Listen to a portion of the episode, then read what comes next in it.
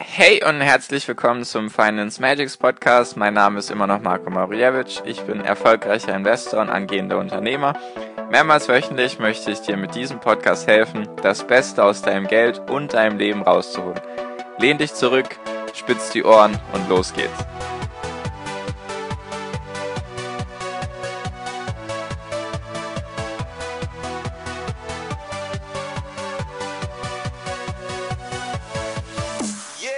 Hi und herzlich willkommen zur 13. Folge jetzt schon vom Finance Magics Podcast. Danke, dass du mir zuhörst, danke, dass du wieder eingeschaltet hast. Und heute geht es mal wieder um dich.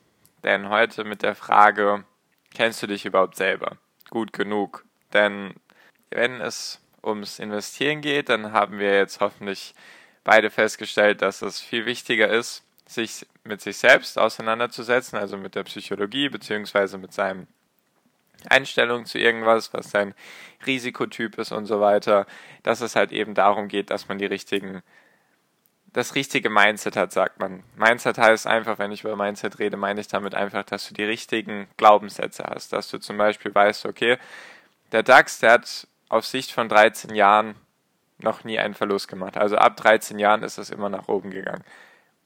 Oder eben, dass es allgemein mit den Aktien weltweit immer nach oben gegangen ist, egal was es für Kriege gab, egal was es sonst, egal was es für sonstige Katastrophen gab. Das meine ich immer mit Mindset. Also die Psychologie sozusagen, dass du die richtigen, die richtige Einstellung zu dem Thema hast. Und viele haben einfach die Einstellung, Aktien sind gefährlich, mit Aktien verbrennst du dein Geld, mit Aktien kannst du nicht sicher oder rentabel dein Geld vermehren und so weiter und so fort. Und deswegen heute wiederum eine Folge für dein Mindset, also für, dein, für deine Glaubenssätze, beziehungsweise heute einfach mit der Frage, kennst du dich selber gut genug? Denn du musst dich selber am besten kennen, damit du investieren kannst. Das klingt jetzt alles wieder so hochgestochen und so kompliziert. Hat ganz simple, hat einen ganz simplen Effekt. Es geht einfach nur darum, bist du, du musst dir insgesamt eigentlich nur zwei Fragen stellen bist du, die erste Frage ist, bist du eher der aktive oder der passive Investor? Und zweitens, bist du eher konservativ oder eher aggressiv? Und was genau meine ich jetzt damit? Ich hatte dir jetzt die ETFs vorgestellt und die habe ich ja sehr oft als passives Investment betitelt. Sind sie eigentlich auch. Denn wenn du ETFs kaufst, dann kaufst du ETFs aus dem Grund, dass du dich entweder du bist ganz am Anfang, das ist auf jeden Fall logisch, dass du dann erstmal reinkommen willst in das ganze Thema, das sage ich auch ganz oft, die ETFs sind als Anfänger bzw. für Anfänger wunderbar geeignet. Kannst du wenig falsch machen, wenn du so ein MSCI World ETF besparst, dann hast du gleich mal dein Risiko komplett minimiert, so gut es geht. Natürlich habe ich dann auch erwähnt, kannst du ETF-Investor bleiben und musst dich gar nicht weiter mit Einzelaktien beschäftigen. Die Sache ist einfach nur, dass du mit Einzelaktien eine höhere Renditechance hast als mit ETFs. Denn ein ETF auf den DAX, der ist nun mal über die letzten 50 Jahre, hatte ich ja auch mal in der Podcast-Folge dir die ganzen Zahlen aufgezeigt, ist eben 7,7% gestiegen. Wenn dir das nicht reichen sollte, dann musst du dich eben mit Einzelaktien beschäftigen. Wenn dir das reicht und du denkst, 7,7 Prozent, das ist viel, viel mehr als auf meinem Sparbuch oder sonst irgendwo. Das reicht mir. Ich möchte nicht gierig sein. Ich möchte nicht immer mehr und mehr haben. Hatte ich auch in der Podcast-Folge mal erzählt. Dann, alles gut, dann ETFs wunderbar für dich geeignet. Dann weißt du schon mal, du bist ein passiver Investor. Denn du möchtest dein Geld passiv anlegen und für dich arbeiten lassen. Natürlich gibt es jetzt die andere Seite, eben die aktiven Investoren, zu denen ich mich ja auch zähle die eben, sage ich mal, nicht sich zufrieden geben mit der Marktrendite, beziehungsweise mein anderer Punkt ist, warum ich hauptsächlich aktiver Investor bin, ist, dass ich einfach die Verbindung mit den Unternehmen viel cooler finde. Denn wenn du ein ETF hast, dann kannst du dich natürlich informieren, was da für Aktien drin sind, nur du wirst halt nicht diese genaue Verbindung mit den Unternehmen haben. Was genau meine ich jetzt damit? Zum Beispiel ich persönlich ohne jetzt irgendeine Anlageempfehlung auszusprechen, besitze jetzt zum Beispiel Starbucks-Aktien. Und wenn ich jetzt ab und zu in Starbucks gehe und mir nicht einen Kaffee, sondern irgendwas ohne Kaffee, ohne Koffein, bin kein Kaffeetrinker. Wenn ich mir jetzt irgendetwas dort bestelle, meistens war es ein Java Chip Chocolate Cream, nur den gibt es irgendwie auch nicht mehr. Auf jeden Fall, wenn ich mir da was bestelle, dann denke ich mir, cool, ich habe Starbucks-Aktien, wenn ich mir jetzt was kaufe, dann sorge ich sozusagen dafür, dass es meinem Unternehmen ein kleines Stückchen besser geht. Ich weiß, das klingt jetzt vielleicht ein bisschen doof. Was willst du mit deinem einen Java Chip Chocolate Cream da viel auslösen? Nur einfach der Gedanke dabei, dass du dich mit dem Unternehmen identifizieren kannst, dass du in ein Unternehmen investierst, das du selber kennst, das du selber magst und so weiter. Das ist einfach für mich einfach eine coole Verbindung. Zum Beispiel auch eine andere Aktie, die ich habe, ist Amazon.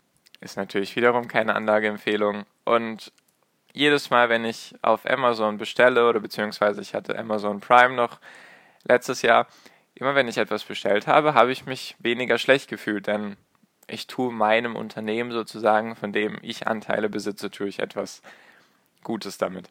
Deswegen habe ich auch so sehr darauf bestanden, dass du verstehst, dass hinter einem Aktienkurs und hinter einer Aktie ein Unternehmen steckt. Wenn du das Unternehmen cool findest, beziehungsweise dich damit identifizieren kannst, die Produkte cool findest, die Dienstleistung gut findest, dann ist vielleicht der aktive Investor beziehungsweise der aktive Part vom Investieren etwas für dich. Das sind für mich so die zwei grundlegenden Unterschiede bei der Frage 1, bist du eher aktiv oder passiv? Nochmal kurz zusammengefasst, passiv ist für mich eigentlich generell zu sagen ETFs. Du setzt dich damit nicht weiter auseinander, vielleicht hast du auch gar keine Zeit. Das kann natürlich auch sein, dann möchte ich dir hier gar keinen Vorwurf machen. Wenn du keine Zeit hast, dann ist es auf jeden Fall besser, dass du überhaupt irgendetwas tust und dich einmal damit mit dem Thema beschäftigt hast, beschäftigt hast, was sind ETFs, in die investierst und alles ist gut. Die aktive Seite ist eben in Einzelaktien. Und wenn du jetzt Einzelaktien besitzt, besitzen solltest, beziehungsweise dich dafür interessierst, dann gibt es jetzt noch eine Frage, die du dir stellen solltest, bevor du jetzt, sage ich mal, dein oder erstmal einen Teil deines Geldes investierst, beziehungsweise einen großen Teil deines Geldes investierst. Und zwar die Frage, ob du eher ein konservativer Investor bist oder ein aggressiver. Aggressiver ist jetzt ein bisschen übertrieben und spitz dargestellt, nur einfach, ob du eher konservativer bist, konservativer Investor bist oder wachstumsorientierter Investor. Was genau meine ich damit? Konservative Aktien, Unternehmen sind für mich meistens, in den meisten Fällen Aktien, die Dividenden auszahlen und, sage ich mal, in einem Markt tätig sind, der schon relativ gesättigt ist. Zum Beispiel, als Beispiel jetzt, nehme ich jetzt mal Nestle. Davon besitze ich jetzt keine Aktien und das ist auch keine Anlageempfehlung. Nestle ist jetzt zum Beispiel im Ernährungsmittelmarkt beziehungsweise im Nahrungsmittelmarkt und Wassermarkt und Getränkemarkt aktiv. Ich, soweit ich informiert bin, in allen Ländern dieser Welt, beziehungsweise in knapp 200. Also wie du siehst, überall auf dieser Welt ist Nestle aktiv. Es gibt Nestle-Marken, du kennst auch ganz viele Nestle-Marken, zum Beispiel Nescafé heißt die Kaffeemarke, dann Nesti, also der Eistee von Nestle, dann Nesquik ist der Kakao von Nestle und so weiter und so fort. Wie du siehst, Nestle kennt man halt. Und das ist eben die Sache, du investierst, würdest in ein Unternehmen investieren, das schon auf der ganzen Welt tätig ist. Wie kann dieses Unternehmen noch viel mehr wachsen, wenn es schon in jedem Land auf dieser Welt aktiv ist? Klar, es kann trotzdem immer noch wachsen, nur die, ich rede immer gerne von Schwankungsbreite. Die Schwankungsbreite bei so einem konservativen Unternehmen ist einfach viel geringer. Es geht vielleicht maximal, wenn es gut läuft, mal 10% in einem Jahr nach oben, das ist dann schon das Maximum der Gefühle meistens. Und es geht in schlechten Fällen, sage ich jetzt mal, vielleicht 10, 20% ins Minus. Die Schwankungsbreite ist einfach viel geringer bei so einem konservativen Unternehmen. Deswegen hast du, sage ich mal, ein sichereres Unternehmen, dann ist das ein Unternehmen, das sich schon durch viele verschiedene Marktzyklen durchgekämpft hat. Marktzyklen heißt, also ein Marktzyklus ist, es geht erstmal hoch, dann gibt es einen Hochpunkt, dann geht es runter, dann gibt es eine Rezession, also ist bei Nullpunkt, es passiert nichts, dann geht es runter unter die Rezession, Dann hast du einen Tiefpunkt und von dem Tiefpunkt steigt es wieder hoch. Also ein Zyklus. Es geht erst hoch, dann runter und das ist eben ein Zyklus. Und eben solche Unternehmen haben sich da schon durchgekämpft. Die sind meistens schon Jahrzehnte alt, vielleicht schon Jahrhunderte alt und stehen sozusagen als Sicherheit, als Stabilisator für die Wirtschaft. Denn du hast halt einfach ein Unternehmen, was mit schlechten Zeiten genauso gut umgehen, umgehen kann wie mit guten. Du hast halt, sage ich mal, ein sicheres Unternehmen, in Anführungszeichen sicher. Du hast halt immer überall ein Totalverlustrisiko. Du hast, ja, du hast ein sicheres Unternehmen, nur die Renditechance mit dem Unternehmen ist geringer, sage ich mal. Das ist für mich der konservative Part vom aktiven Investieren. Und dann gibt es jetzt noch den aggressiven Wachstumspart vom aktiven Investieren. Und das ist für mich, worauf ich meistens gehe, fast, muss ich gerade überlegen, 90 bis 100 Prozent meines Geldes ist in Wachstumsaktien investiert. Das heißt einfach für mich sind Wachstumsaktien Aktien, die relativ neu sind und die, sage ich mal, das bisher Bestehende umkrempeln muss nicht immer sein, nur meistens ist es so, wenn etwas Neues mit einer neuen Technologie oder mit einer neuen Eigenschaft, dann wird der bestehende Part, also Status quo, wird sozusagen umgekrempelt. Das wäre zum Beispiel Netflix jetzt in meinen Augen, denn davor gab es eben kein Online-Streaming und jetzt streamt fast jeder, beziehungsweise es wird immer mehr.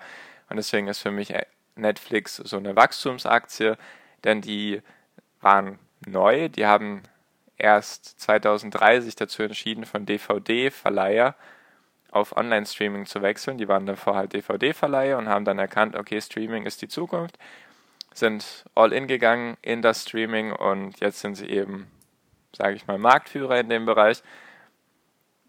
Das hat natürlich Vor- und Nachteile. So ein Unternehmen, so ein Wachstumsunternehmen, besonders jetzt Netflix, was groß geworden ist, hat auf der anderen Seite das Problem, dass da in dem Kurs schon sehr, sehr viel Fantasie eingepreist ist. Denn du hast meistens als Wachstumsunternehmen, wenn du da rein, wenn du in Wachstumsunternehmen investierst, investierst du meistens in Aktien, die keine Gewinne erwirtschaften, beziehungsweise sehr geringe Gewinne und die keine Dividenden bezahlen. Du hast halt den psychologischen Faktor weniger, dass du halt keine Dividende bekommst und dass du meistens keine Gewinne hinter dem Unternehmen sehen kannst. Das sind immer die zwei Seiten der Medaille. Du hast halt immer überall zwei Seiten der Medaille. Nur du hast eben bei einem Wachstumsunternehmen hast du eine höhere Schwankungsbreite. Es kann halt wirklich mal sein, dass du mit einem Wachstumsunternehmen 50% im Jahr Gewinn machst oder sogar 100% Gewinn. Nur wenn deine Wachstumsstory, nenne ich es mal, also wenn die Fantasie von dir oder von den anderen Leuten, die jetzt in diese Aktie investiert haben, wenn die zerbricht, zum Beispiel wenn das Unternehmen nicht mehr so schnell wächst, wie es die letzten Jahre gewachsen ist, beziehungsweise irgendwelche anderen Probleme geben sollte, dann kann es sehr schnell sein, dass dieses Unternehmen 50% an Wert verliert. Das heißt jetzt nicht, dass es immer so ist, nur damit du halt weißt, was es da für Unterschiede gibt. Also jetzt nochmal zusammengefasst. Konservativer, aktiver Investor heißt für mich einfach, du investierst in Unternehmen, die es schon länger gibt, die sozusagen schon stabiler sind mit ihren ganzen Umsätzen und Gewinnen. Nur die Schwankungsbreite bzw. deine Rendite, deine Renditemöglichkeiten sind irgendwo begrenzt. Denn diese Unternehmen sind halt in Märkten, die schon sehr gesättigt sind, beziehungsweise sie sind schon so groß, dass sie nicht mehr viel wachsen können. Und dann hast du die aggressive Wachstumsseite des aktiven Investierens. Da hast du in meinen Augen solche Wachstumsunternehmen, die keine Stabilisation haben, die meistens viel auf Fremdfinanzierung gehen, die also viel mit Schulden und Krediten arbeiten, um ihr Wachstum halt voranzutreiben. Das kann in die Hose gehen, wenn es zum Beispiel zu einem Bruch dieser Story kommt, dass es einfach, sei es ein Quartal, ein Quartal, wenn wir jetzt gerade bei Netflix gewesen sind, ein Quartal sind die Abonnenten weniger geworden als gedacht und schon stürzt die Aktie ab. Sowas kann eben passieren. Die andere Seite der Medaille ist eben, dass du halt eine höhere Rendite-Möglichkeit hast. Ich rede hier von den meisten Fällen. Es kann natürlich auch sein, dass du ein dass du ein konservatives Unternehmen erwischst, das auf einmal wunderbar 100% in einem Jahr steigt und auf der anderen Seite investierst du in ein Wachstumsunternehmen, das, obwohl alles gut ist, aus 50% verliert im Jahr. Sowas kann immer sein, nur ich rede ja von den meisten Fällen und es geht ja hier darum, dass du weißt, was es alles gibt und dass du dir jetzt selber mal die Frage stellst, bin ich jetzt eher aktiver Investor, bin ich jetzt eher passiver Investor und wenn du dich sozusagen dazu entscheiden würdest, ich bin aktiver Investor, ich möchte in Einzelaktien investieren, mich mit den Marken auseinandersetzen, beziehungsweise mit den Unternehmen, was natürlich alles mehr Zeit und Energie kostet und die Renditewahrscheinlichkeit ist in den meisten Fällen höher. Und wenn du eben aktiver Investor bist, bist du dann eher konservativer oder aggressiver Wachstumsinvestor. So viel schon zu dieser Folge. Einfach wiederum ein Mindset-Ding, Einfach, dass du dich selber mit dir auseinandersetzt, denn es geht um der, an der Börse viel um Emotionen, sehr, sehr viel um Emotionen. Und wenn du dich eben selber nicht kennst, dann wirst du eine höhere Wahrscheinlichkeit haben, dass du dein Geld verlierst und das möchte ich eben vermeiden. Deswegen, ja, stell dir diese zwei Fragen und dann sehen wir uns auf jeden Fall in der nächsten Podcast-Folge wieder. Falls du irgendwelche Fragen hast oder irgendetwas wissen magst, beziehungsweise mir einfach folgen magst auf Instagram wegen meinen motivierenden Sprüchen, die ich täglich poste, dann geh einfach auf Instagram und schau mal unter Finance Magics, also so wie dieser Podcast heißt. Und dann findest du mich da und dann kannst du mir auch gerne schreiben, wenn du irgendetwas zu sagen hast. So viel dazu. So viel zu dieser Folge. Danke auf jeden Fall, dass du mir zugehört hast. Ich freue mich, wenn wir uns das nächste Mal wieder hören und bis dahin viel finanziellen Erfolg dir. Schönen Tag wünsche ich dir. Bis dahin, dein Marco. Ciao.